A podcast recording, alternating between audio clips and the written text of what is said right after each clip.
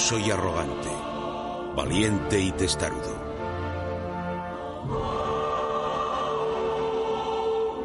Estos fueron los hombres y mujeres que fundaron las primeras civilizaciones de Occidente. Sus monumentos todavía nos hacen recordar quizás los dos siglos más extraordinarios de la historia. Una época que vio el nacimiento de la ciencia y la política, la filosofía, la literatura y el teatro. Que vio la creación del arte y la arquitectura que todavía nos esforzamos por igualar.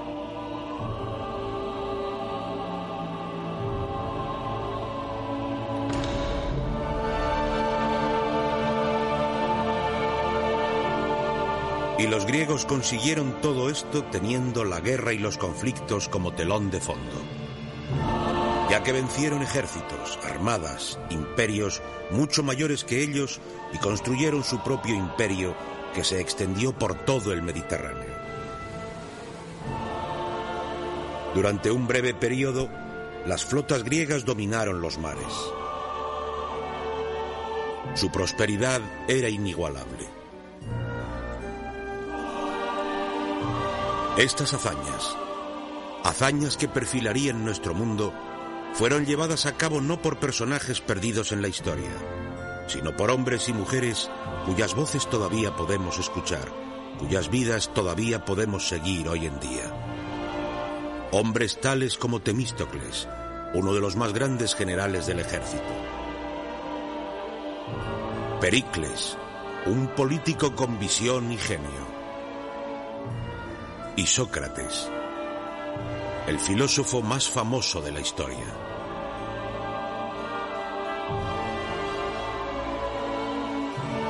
Esta es la historia de estas asombrosas individualidades, de la gloria y la caída de una civilización que cambió el mundo.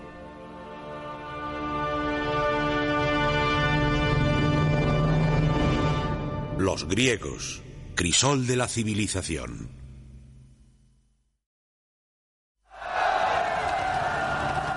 La Revolución.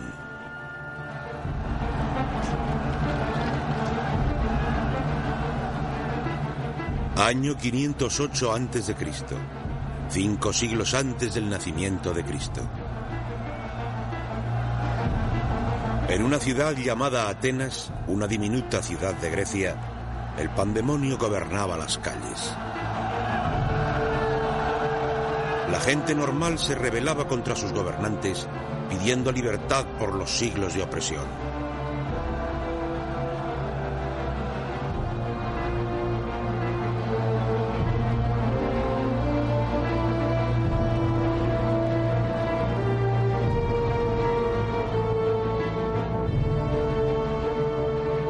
En este momento gobernaba un hombre, un noble ateniense llamado Cleístenes.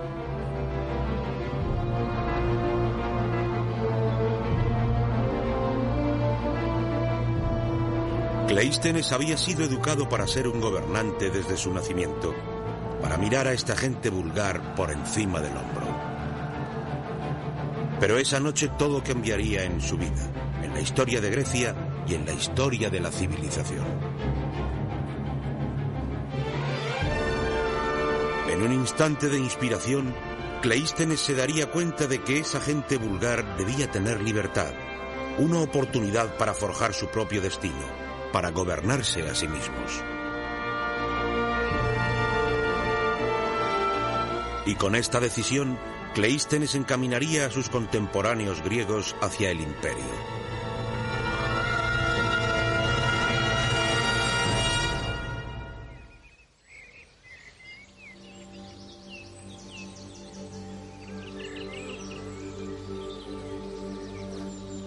Los historiadores estiman que Cleístenes nació alrededor del año 570 a.C. No era en absoluto el tipo de hombre para el pueblo, ya que había nacido en una de las familias más ricas de Grecia. Su casa era un palacio para aquella época.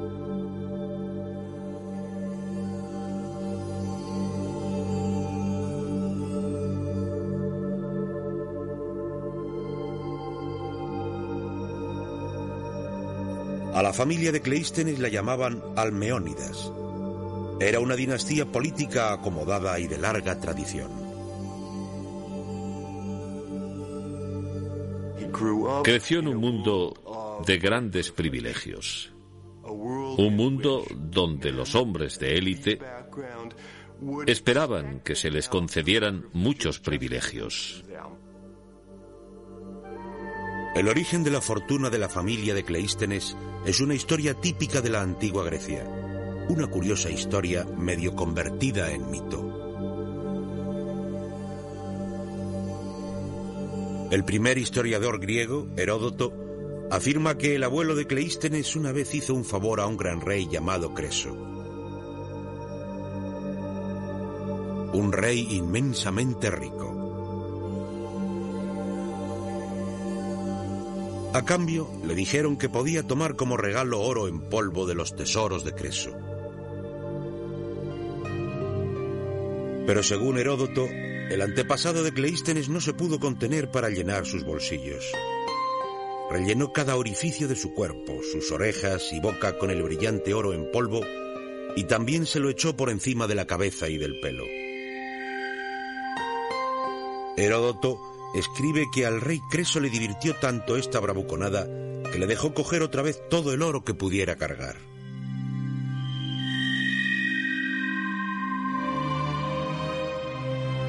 Pero sea cual sea la fuente de la riqueza de la familia de Cleístenes, no hay duda de que la usaron eficazmente para conseguir poder.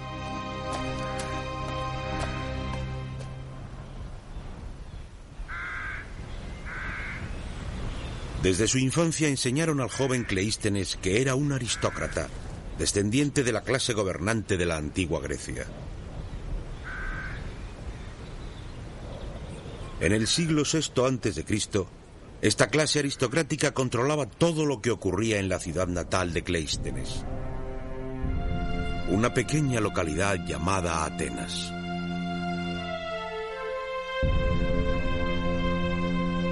Atenas está situada en el centro de una península del Mediterráneo que Cleístenes conocía como Élade y que ahora llamamos Grecia.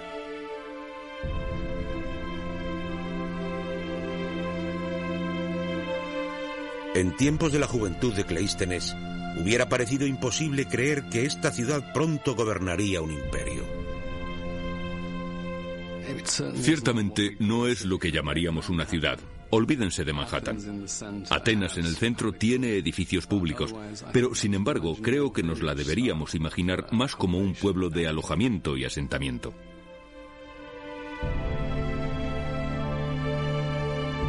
La ciudad fue construida alrededor de la Acrópolis, un abrupto afloramiento de roca desnuda, una fortaleza desde la cual los atenienses se defenderían de los ataques de sus vecinos.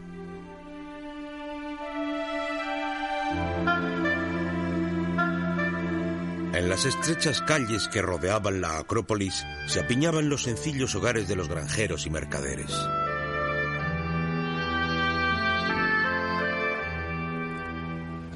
La mayoría de las casas eran de ladrillo de barro. No había tratamiento de aguas residuales ni recogida de desechos.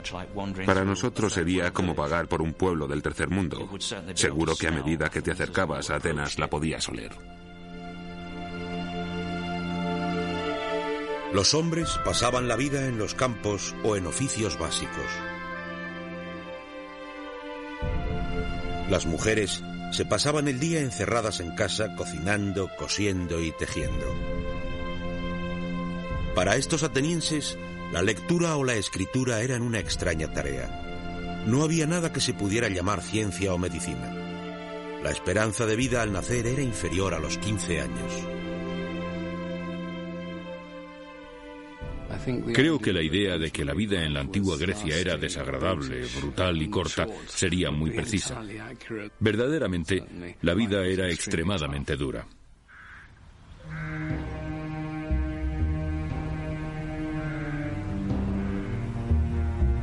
No era una sociedad de iguales. Los atenienses comunes vivían bajo el yugo de los aristócratas, hombres como el padre de Cleístenes.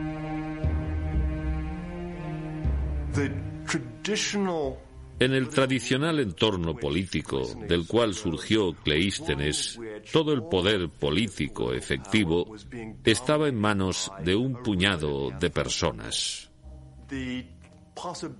La posibilidad de que la gente común de Atenas pudiera ser influyente estaba muy lejos del pensamiento de las élites tradicionales griegas. Para el escritor griego Aristóteles, se trataba de un mundo marcado por la injusticia. Todo el país estaba en manos de unos cuantos. Lo más duro y amargo para las masas era su estado de servidumbre.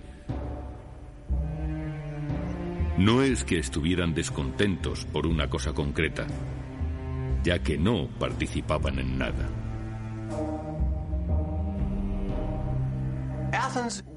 Atenas, en cierto sentido, se volvió en su propia contra. Tenía esa parte de la población, a la aristocracia, gozando de todo el poder a costa del resto de la población ciudadana.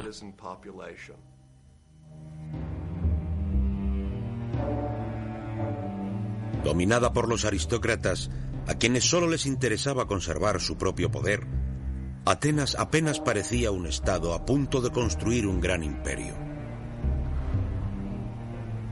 Pero por entonces tampoco parecía que Grecia fuera una tierra que pudiera generar tanta grandeza. Si te fijas en la geografía de Grecia, no se diría que fuera el lugar en donde se esperaría que surgiera una gran civilización. Hay demasiadas montañas. Grecia no tiene el obvio paisaje físico que típicamente se asocia con las auténticamente grandes civilizaciones imperiales del antiguo mundo. Las grandes civilizaciones de tiempos de Cleístenes habían crecido alrededor de los ríos y de las llanuras fértiles que se extendían desde sus orillas. Al sur de Grecia se encuentra Egipto, donde las inundaciones regulares del Nilo mantenían a una civilización desde hacía ya dos mil años.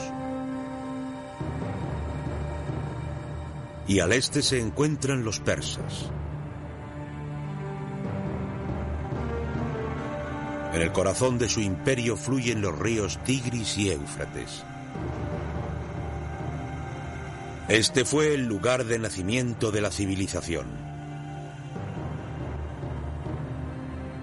El hogar de las primeras ciudades del mundo.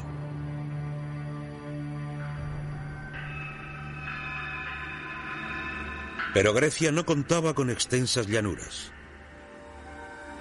Era un paisaje dividido por cadenas montañosas.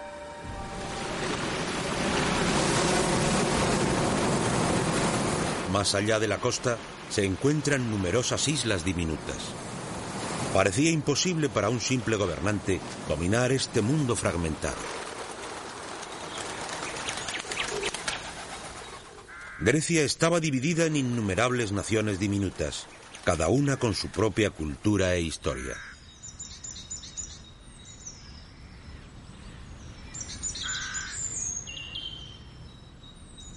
En tiempos de Cleístenes había miles de pequeños estados luchando entre sí por las tierras y el poder.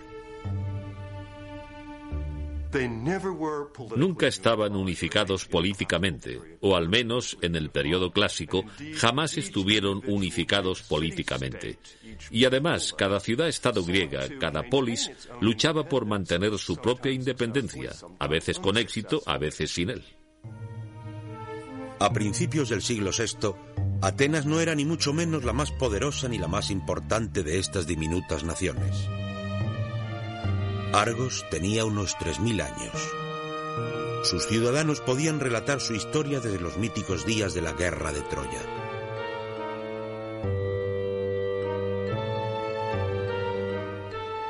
Los corintios dominaban el mercado de Grecia sus barcos surcaban el Mediterráneo transportando mercancías hacia y desde Egipto, Asiria e Italia.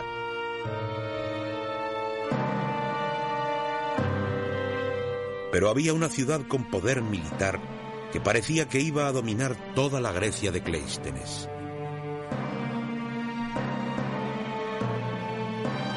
En el sur de Grecia, junto a los lechos de juncos del río Eurotas, se encuentra la ciudad de Esparta.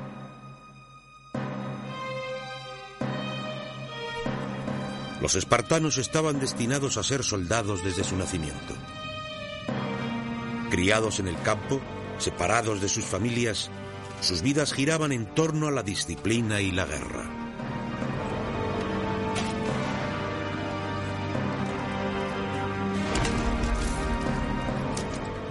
La vida de un espartano medio se centraba en su cuartel y se le preparaba para convertirse en un militar.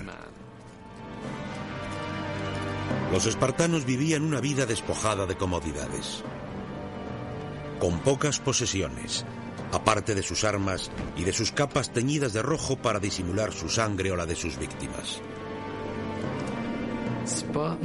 Los espartanos estaban entrenados para soportarlo todo. Hay historias como la que relata la visita de Sibarita a Esparta, quien tras haber probado la comida local dijo que ahora entendía por qué los espartanos estaban dispuestos a morir, porque la muerte no era nada en comparación con comer su comida. Los espartanos eran unos despiadados expansionistas. En tiempos de Cleístenes habían conquistado todas las regiones de alrededor, más de 10.000 kilómetros cuadrados, y habían reducido a estas poblaciones conquistadas a una clase esclava conocida como los ilotas.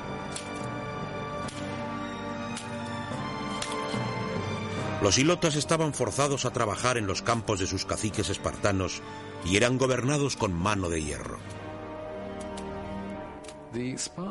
Cada año los espartanos declaraban la guerra a los ilotas y el objetivo de esto era, por supuesto, reforzar su identidad como comunidad guerrera. Pero también lo hacían para legitimar el poder de matar a un ilota.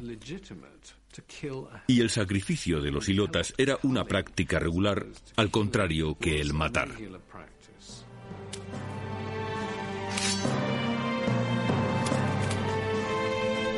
Si había algún lugar en la Grecia de Cleístenes donde quizás se pudiera construir un imperio, era Esparta. Para el resto de los griegos, la amenaza siempre estaba en el horizonte.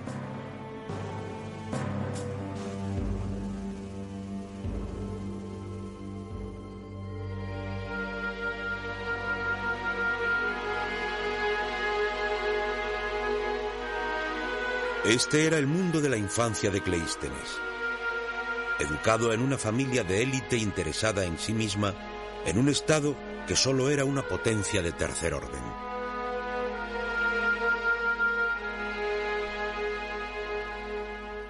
Era un extraño comienzo para el hombre que conduciría a Grecia hacia el imperio.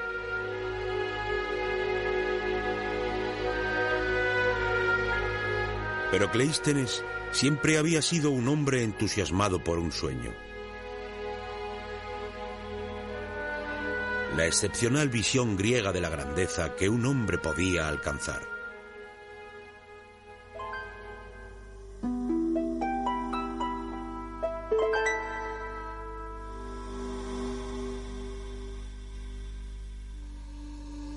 Si había algo que inspiraba a Cleístenes y a sus contemporáneos griegos, eran sus historias, los antiguos relatos y mitos.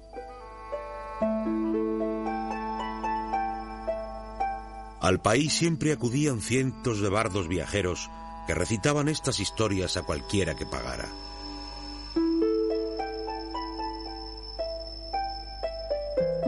Eran gente que en una época sin literatura escrita memorizaban alrededor de un millón de versos. Es muy fácil subestimar el poder de la memoria humana. Cuando se vive en una cultura como la nuestra, donde hay tantos medios para grabar cosas, antes de que los griegos conocieran el alfabeto, parecían ser capaces de recordar gran cantidad de estrofas de poesía y pasarlas de generación en generación de una manera muy sorprendente. Estos bardos viajeros habían visitado con regularidad la Atenas de la infancia de Cleístenes, y sus historias le habían influido y perfilado desde su más tierna infancia.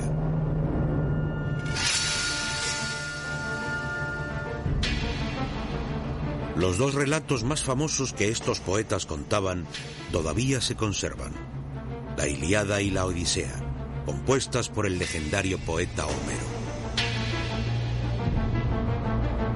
Estos relatos cuentan historias de tremendas batallas y épicas luchas. Y en su corazón descansan los héroes. Personajes míticos cuya fortaleza les había proporcionado poder y gloria.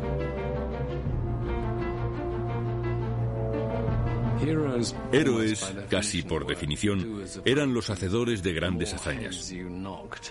Cuantas más cabezas cortabas y cuantas más mujeres desvirgabas, mayor era tu estatus heroico. En todo el arte griego encontramos imágenes de héroes. Estas figuras guerreras, valientes, bellas, con determinación para conseguir la victoria a toda costa, eran el ideal del griego. El ideal heroico era absolutamente el centro en toda la cultura griega. Los héroes lo conseguían todo, y uno puede esperar alcanzar un estatus heroico imitando las hazañas de, por ejemplo, Aquiles.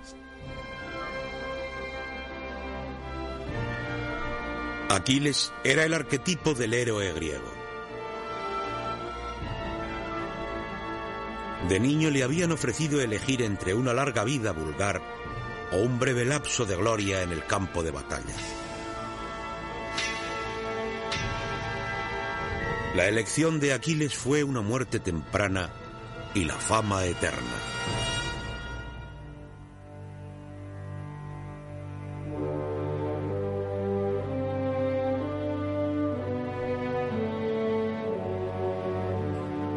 La visión del héroe el ideal del hombre de acción era el modelo que Cleístenes debía seguir porque para ello le habían educado.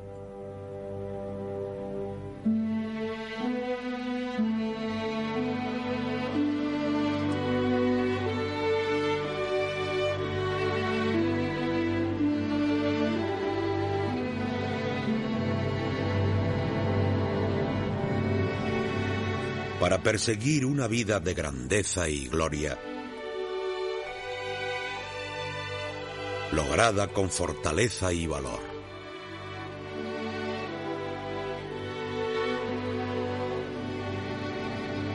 Para conseguir el poder y la victoria solo para él, para sí mismo.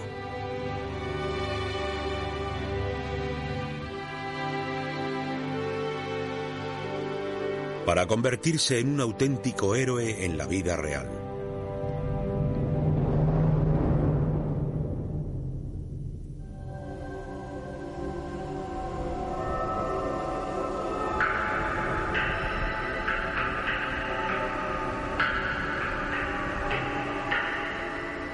Pero Cleístenes no era el único que se tomaba en serio los relatos sobre héroes míticos.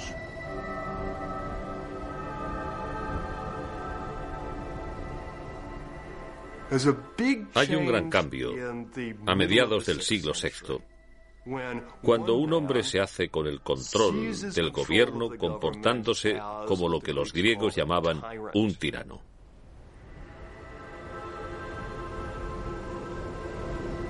La historia de cómo este tirano o gobernante absoluto llegó al poder ha sido conservada por el historiador Heródoto. Un día, un hombre de modales dignos y nobles llegó a la ciudad de Atenas. Junto a él se encontraba una alta y bella mujer, una mujer que según él era la diosa de Atenas, Atenea. Este gallardo personaje pidió que le dieran el gobierno de Atenas porque al igual que los héroes de Homero, estaba bajo la protección de una diosa. Sorprendentemente los atenienses le acogieron como su nuevo gobernante, a pesar de que la diosa era una sencilla joven particularmente alta de un pueblo vecino. Y el personaje heroico era un extraordinario hombre llamado Peisístrato el propio cuñado de Cleístenes. Pienso que Peisístrato era un excelente político. Sin duda este hombre tenía un buen ojo para aprovechar todas las oportunidades. Pero mientras consolidaba su gobierno, estaba claro que Peisístrato tenía ambiciones mayores que simplemente conseguir el poder. Peisístrato era un hombre extremadamente inteligente. Claramente entendía que si iba a mantener el control de Atenas, que si iba a poder consolidar su gobierno y pasar el control a sus hijos, lo que era su objetivo, tendría que encontrar aliados.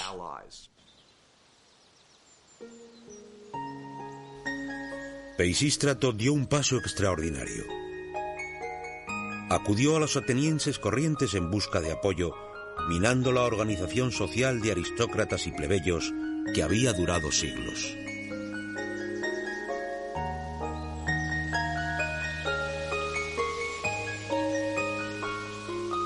Peisístrato redujo los impuestos e introdujo préstamos gratuitos para permitir que la gente construyera sus granjas. Y ofreciendo a los atenienses la oportunidad de prosperar, Peisístrato comenzó a transformar su ciudad.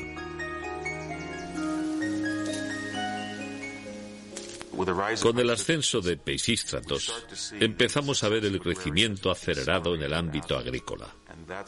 Y eso va a ser un grano que va a crecer y crecer y crecer en los dos siglos siguientes. Y uno de los resultados de ello es el aumento de viñas y olivos.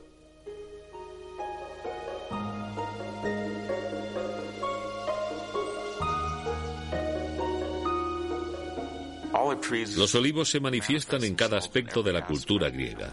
Económicamente, suministran aceite para cocinar, aceitunas para comer, lubricantes, jabón, combustible, así que se trata de un producto económico de gran valor. La tierra de Atenas producía excelentes olivos, los mejores del mundo griego. Y mientras la producción se incrementaba, los atenienses encontraron un mercado preparado para este aceite.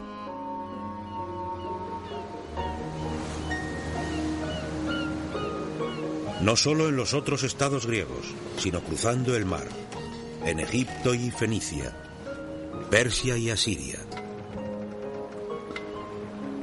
Ya que Atenas estaba idealmente situada para exportar por todo el Mediterráneo oriental.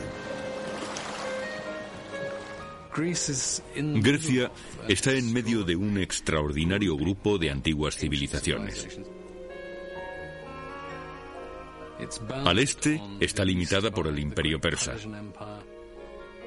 Al sur por la antigua civilización de Egipto. Al oeste por los etruscos y los romanos.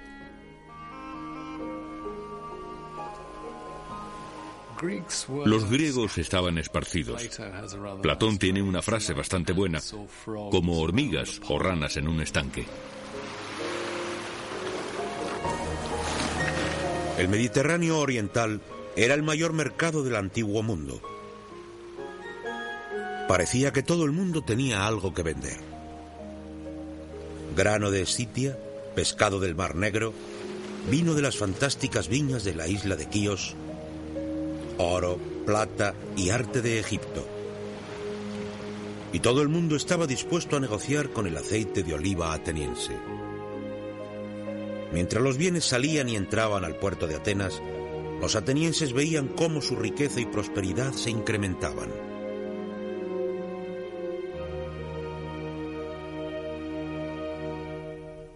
Pero la consecuencia más asombrosa de la repentina expansión de Atenas se originaría en las calles más oscuras de la ciudad. El primer legado artístico importante de Atenas, el vaso.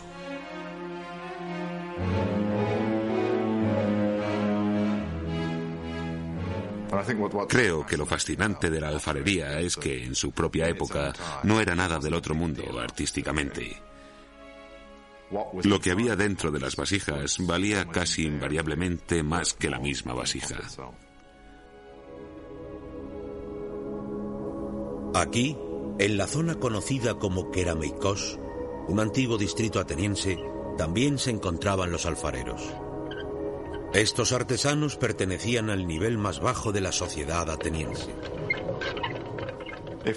Si eras alfarero en la sociedad ateniense, yo no diría que fueras la escoria de la tierra, pero ciertamente no te respetaban. Era un trabajo duro, incesante, nada envidiado por los de la ciudad. La cerámica había sido un producto principal en el mundo antiguo durante miles de años, usada en la cocina de casa o para transportar aceites y comida. Pero su diseño siempre había sido sencillo, usando patrones geométricos y figuras básicas, diseños basados en el arte egipcio y asirio. Los alfareros atenienses al decorar sus trabajos empezaron a desarrollar un nuevo estilo de pintura. Una frescura y un naturalismo jamás vistos. Un estilo que hoy sigue asombrando. Hoy es normal que se paguen millones de dólares o libras por un jarrón griego en los modernos mercados de antigüedades. Y si los fabricantes de aquellas vasijas tuvieran la menor idea del precio al que se venden hoy, se revolverían en sus tumbas bien con resentimiento, bien con absoluta hilaridad. Estos alfareros atenienses parecían haber estado motivados no solo por la idea de producir buen arte para la eternidad, sino por competir entre sí. En una vasija particularmente delicada encontramos un orgulloso comentario. Eutímides, hijo de Polias, dibujó esto. Y luego debajo. Y apuesto que Eufronias no lo hubiera hecho igual.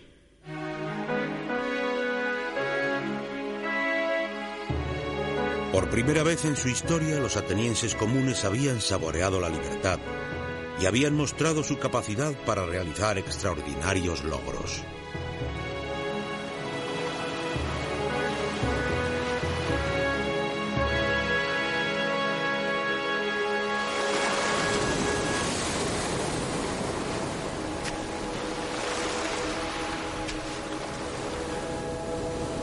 Cleístenes creció bajo el mandato de Peisístrato y vio cómo cambiaba Atenas.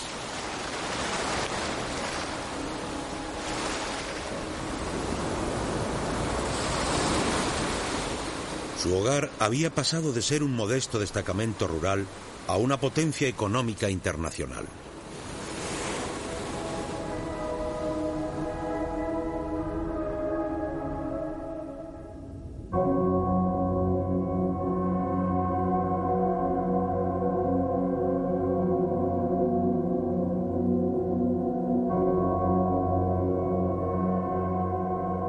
Gobierno de Peisístrato, de tiranía benévola, no duraría para siempre.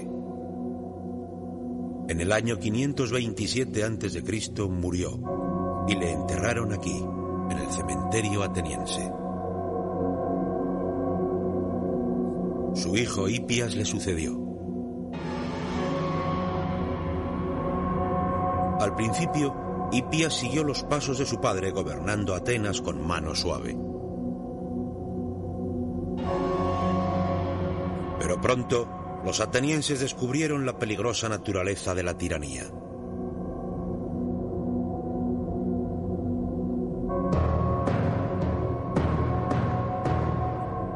Los historiadores nos cuentan que en el año 514 a.C., el hermano de Hipias fue asesinado. Dolido y amargado, el comportamiento del tirano cambió por completo. Hipias no solo ejecutó a los asesinos, sino que también torturó a una de sus esposas hasta morir.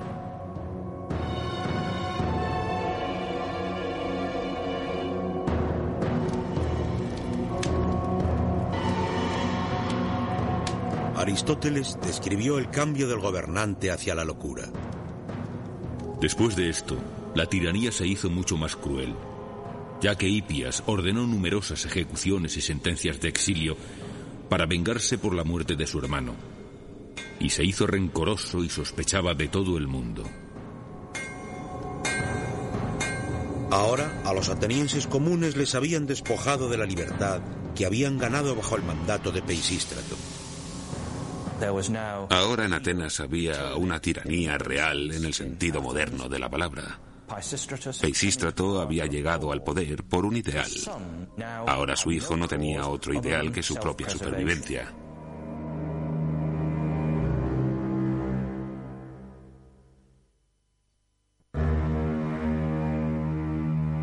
La vida para Cleístenes se hacía cada vez más peligrosa.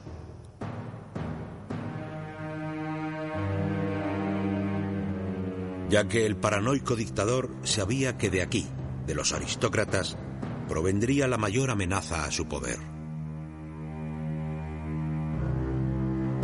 Y se demostraría que los temores de Hipias eran ciertos. Con el empeoramiento de la actitud de la tiranía, el momento parecía ser el adecuado.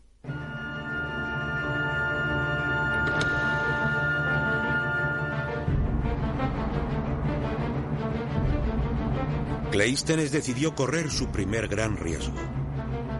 Intentaría derrocar a Hipias para ganar poder para sí mismo y para su familia. La ambición de Cleístenes, poner su sello en la época, es algo que por supuesto tenía en mente desde una edad muy temprana. En las historias de los héroes vemos que necesitan tener éxito y vencer en el momento adecuado.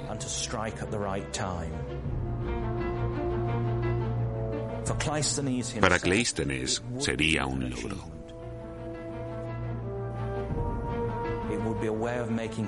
Cleístenes montó un complot para derrocar al tirano. Atraparon a Hipias en su fortaleza y desapareció de Atenas para siempre.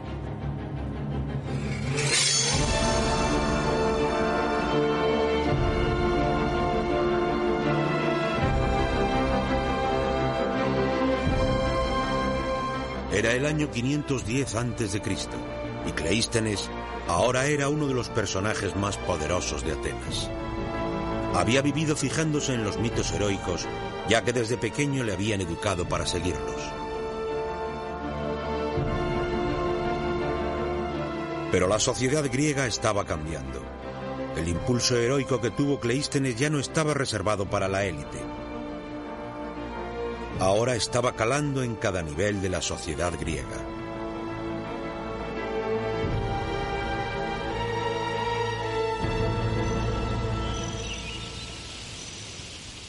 Esta es Olimpia, en el sur de Grecia. Aquí, una vez cada cuatro años, hombres de todo el mundo griego se reunían para competir en un magno concurso de habilidades atléticas. Era el antepasado de las modernas Olimpiadas.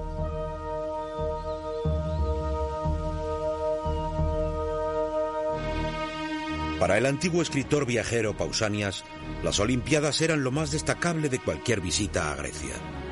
Muchas son las cosas que hay que ver en Grecia y muchas las maravillas que hay que escuchar, pero en ninguna otra cosa el cielo ha puesto tanto cuidado como en las Olimpiadas.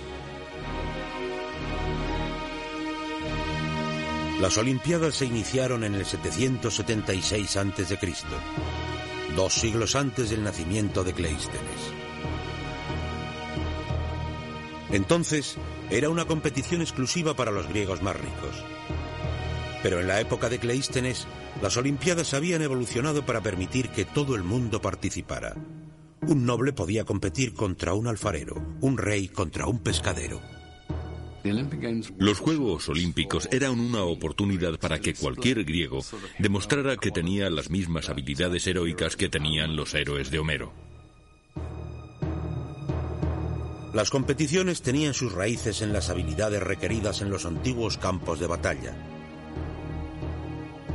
Carreras de carros, atletismo, lucha, boxeo. No había un premio real, solo una corona de olivo y la fama por toda Grecia.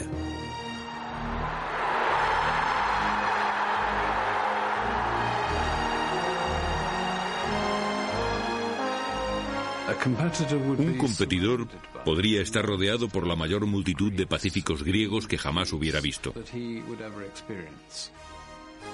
Quizás unos 4.000 griegos se reunirían en los Juegos Olímpicos.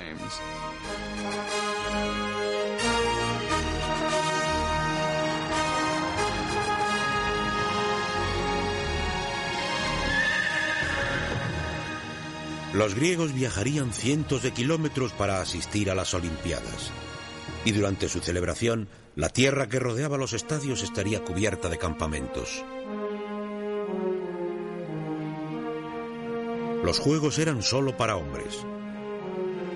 A las mujeres se les prohibía la entrada en las competiciones, incluso en el estadio.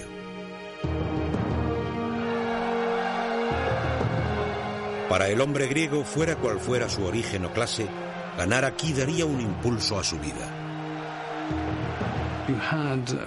Tenías brevemente un momento de gloria, de extrema fama, que era lo que más valoraba la competitiva cultura griega. Aquí los griegos quizás habían encontrado una manera civilizada de satisfacer el ideal heroico. Habían construido una meritocracia basada en la destreza y la habilidad, donde cualquiera podía ganar.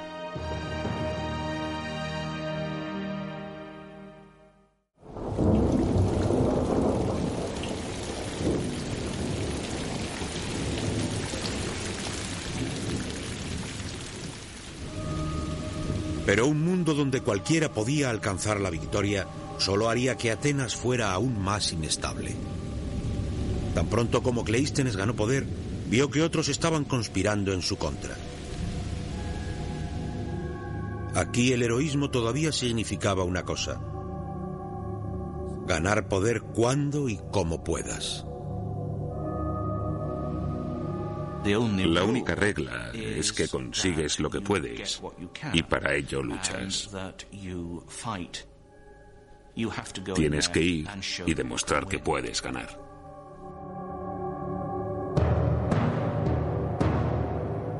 El más ambicioso de aquellos que conspiraban contra Cleístenes era un hombre llamado Iságoras. Iságoras era otro aristócrata ateniense a él también le habían educado para creer que el poder era su derecho. Pero Iságoras también sabía que él solo no podía conseguir poder.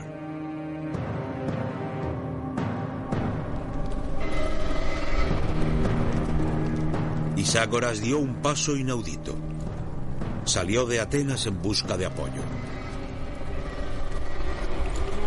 Envió un mensaje a los espartanos, los guerreros más temidos por los griegos.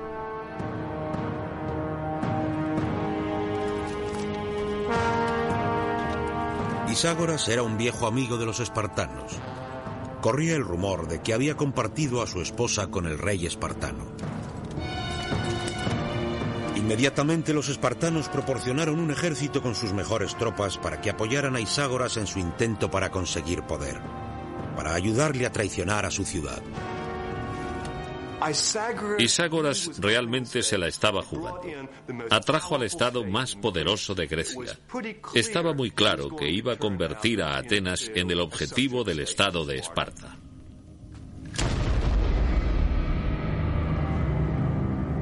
Con su ejército espartano, Iságoras dio el golpe de Estado, tomando el control de Atenas.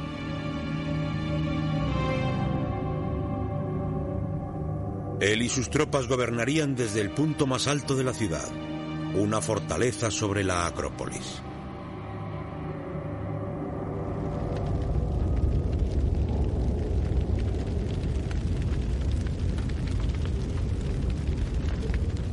Los primeros objetivos del nuevo tirano eran los demás aristócratas, sobre todo Cleístenes.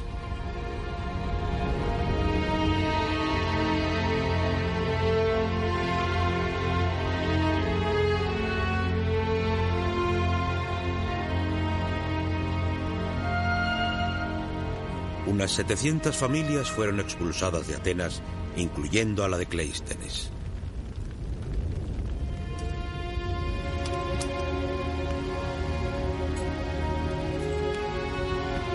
Cleístenes abandonaría su ciudad dejándola una vez más en manos de un déspota dictador. Un dictador que ahora gobernaba con el apoyo del poder más temido por Grecia, el de los espartanos. Para Cleístenes todas las lecciones de su infancia parecían traicionadas.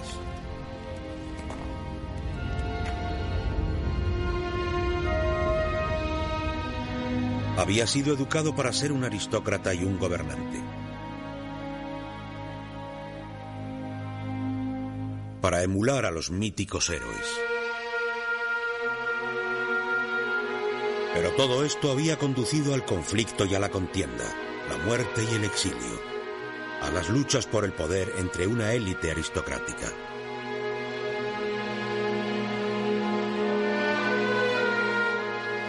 ¿Cómo podría Atenas escapar de este inútil ciclo de violencia?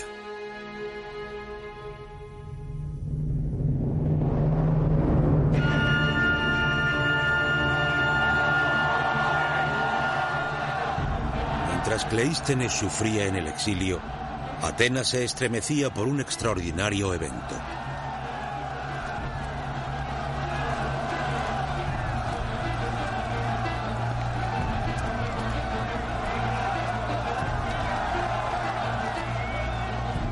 Al igual que sus míticos héroes, la gente corriente de Atenas ahora tenía su destino en sus propias manos.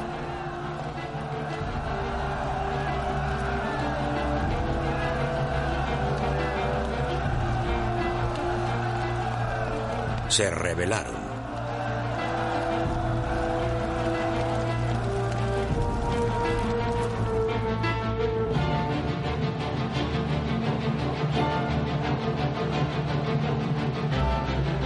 Pitágoras y sus aliados espartanos se refugiaron en lo alto de la Acrópolis, el punto más alto de la ciudad. Pero incluso allí no pudieron escapar de la furia de los atenienses.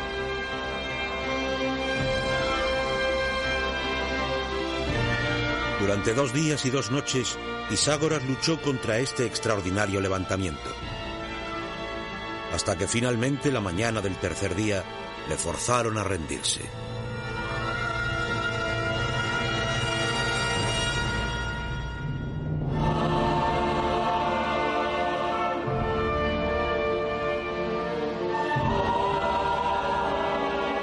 Era el año 508 antes Este sería el primer paso de Atenas hacia el imperio y la gloria. Por primera vez en la historia escrita, el pueblo había reducido a sus gobernantes y conseguido el poder para sí mismo.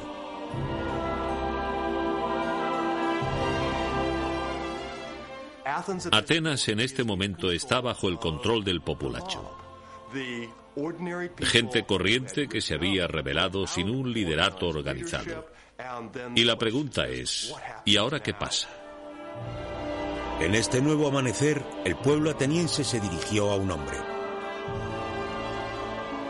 Un personaje cuya vida, cuyas experiencias y decepciones le habían proporcionado una visión única. Recuperaron a Cleístenes de su exilio y le pidieron que formara un gobierno.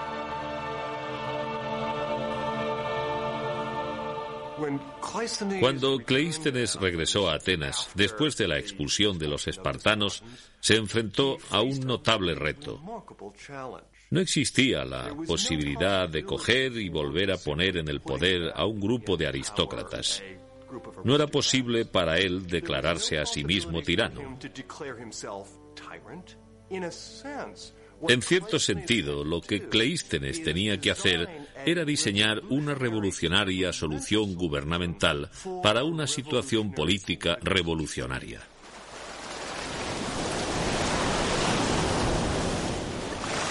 Para Cleístenes, el problema era cómo ofrecer a los atenienses esa seguridad en el futuro que pedían.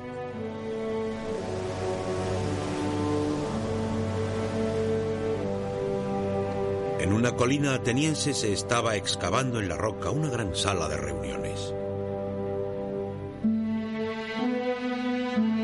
Aquí, a la sombra de la Acrópolis, los ciudadanos de Atenas ahora se podían reunir para discutir el futuro de su estado.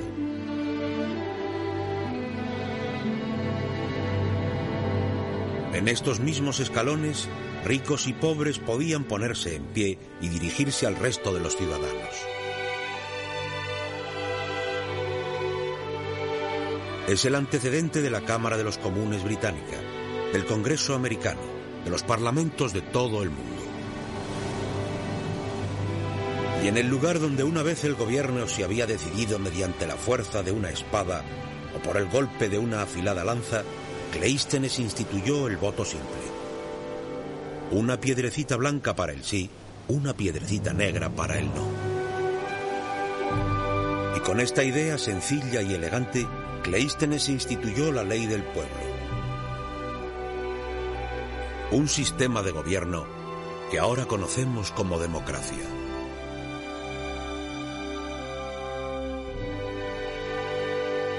La Gran Asamblea ateniense se reuniría cada nueve días para votar temas referentes a toda la administración del Estado, desde el incremento de los impuestos a la construcción de las carreteras,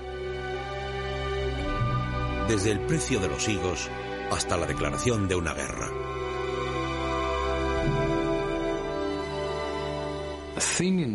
La democracia ateniense es un tipo de democracia muy diferente a la nuestra. Uno tiene la sensación, como ciudadano ateniense, de que no es diferente. No hay nosotros y ellos. No hay un gobierno separado del ciudadano ateniense corriente. Ellos son el gobierno. La democracia representaba un gran salto. Una cultura originalmente elitista y heroica ahora había cambiado y la idea era que incluso los griegos normales, que no eran aristócratas ni ricos, pudieran ser héroes en la política.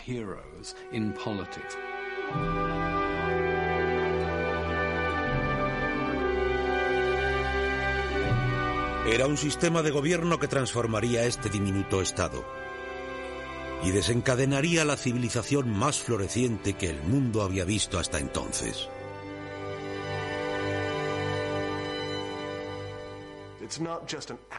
No solo tenías la democracia por accidente, sino que también tenías esta floreciente cultura.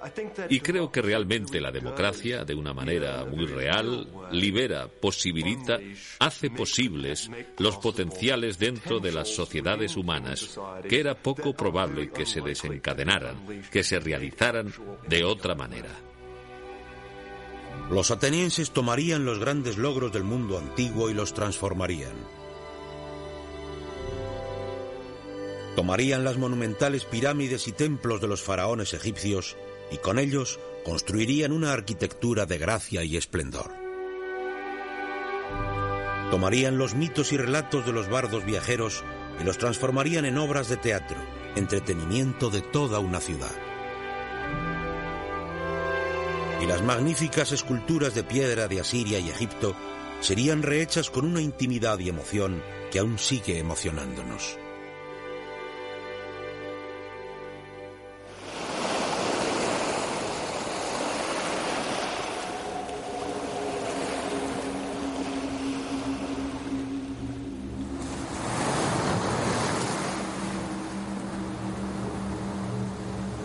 Pero mientras la democracia de Cleístenes se fortalecía, una nueva amenaza se congregaba en el este. El poderoso imperio persa. Los persas eran la mayor potencia de la época. Gobernaban un imperio que se extendía desde la India hasta el Mediterráneo. Según Atenas adquiría poder y confianza, los persas se daban cuenta de que este diminuto estado de su frontera oriental pronto supondría una amenaza.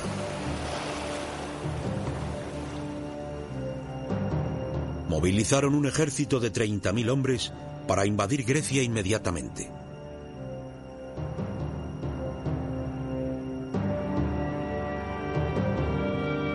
La democracia de Cleístenes, apenas nacida, se iba a enfrentar ahora a su prueba más dura.